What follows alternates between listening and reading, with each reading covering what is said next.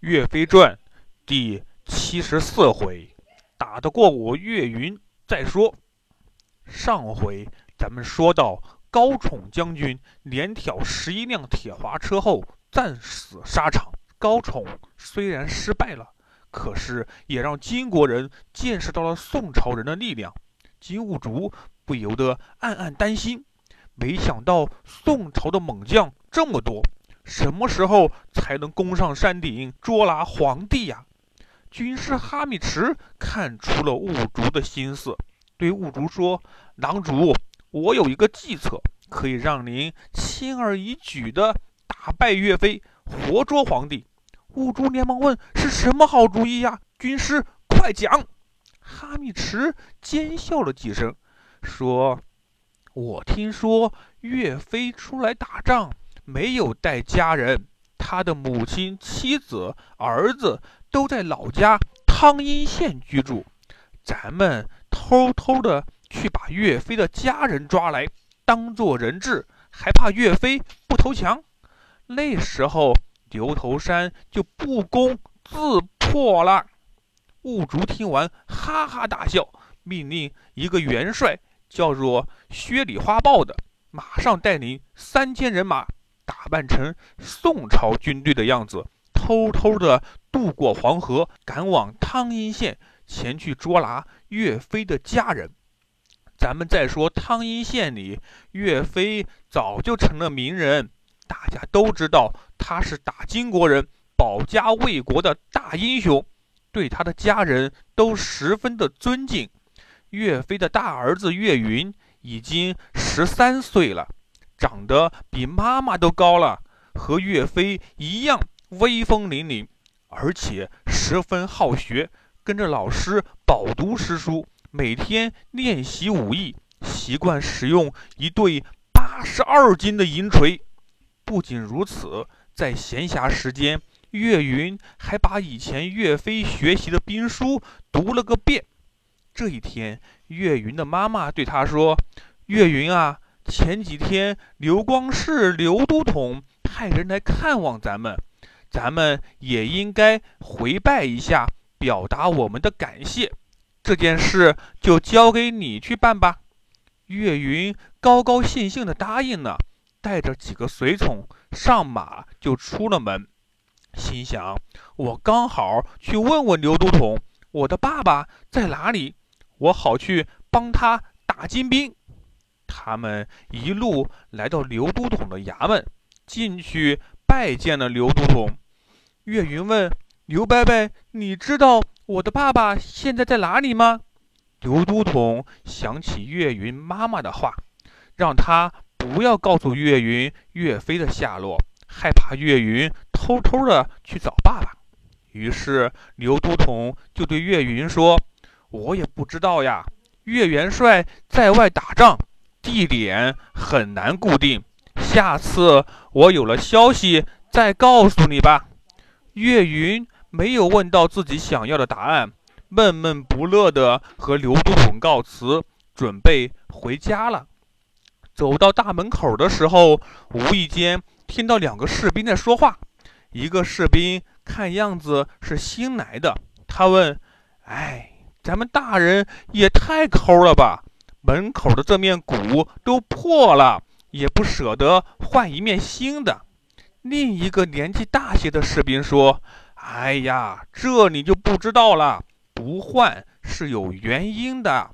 岳元帅在牛头山保护皇帝，派刘高将军前来催粮。刘高将军心急，拿铁剪打破了这面鼓。我们大人是要留着这面鼓，让大家看看。”岳元帅是多么的忠心爱国，岳云在旁边听得清清楚楚，默默地记下了。回到家里，妈妈问：“你见到刘都统呢？都说了什么？”岳云想去牛头山找爸爸，就撒谎说：“刘都统说我爸爸在牛头山保护皇帝，问我怎么不去帮助他呢？”妈妈说：“不许胡说，你还小，哪能上战场？”快回屋读书去。又过了一天，岳云正在家中练习武艺，只见有人慌里慌张地跑来报告说：不好了，有好多金兵正朝咱们这儿来，说是要来捉拿岳飞的家人，离这里已经不远了。吓得岳云的妈妈和奶奶惊慌失措，不知道要怎么办才好。这时，小岳云走了出来，说道：“妈妈、奶奶，你们不要惊慌，金兵远道而来，人马肯定不多，让孩儿带领邻居们一起去抵抗敌人。你们快快派人向刘都统求救，让刘都统带兵来帮咱们。”岳飞的家人。平时对汤阴县的百姓们都很好，经常帮助他们，大家又都很敬重岳飞。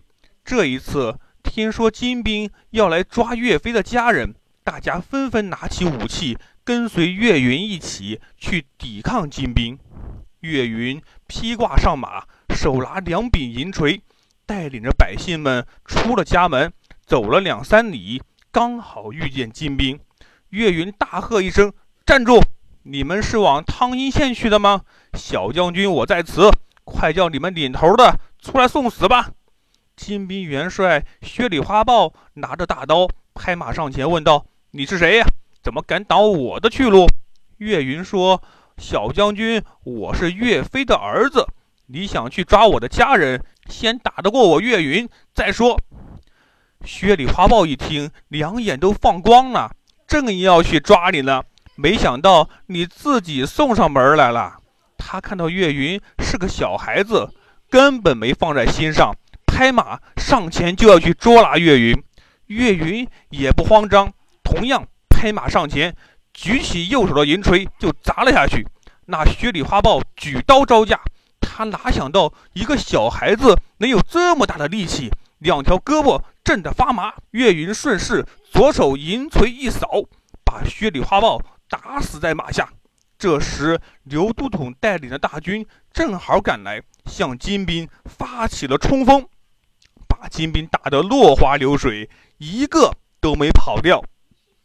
大家得胜而归，刘都统连连夸赞岳云武艺高强，遇事冷静。岳云趁机求奶奶和妈妈让自己去牛头山找爸爸，为国效力。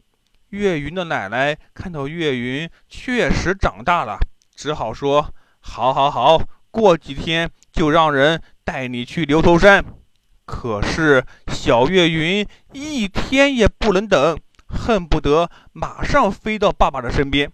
这天夜里，他留下一封书信，牵出马，拿起银锤，偷偷的溜出了家。他往牛头山一路跑去。岳云一路问路，走了有四天四夜，到了牛头山，只见一片荒山，哪里还有半个金兵的影子？金兵和岳家军都去哪儿了？小朋友们，咱们下回再说。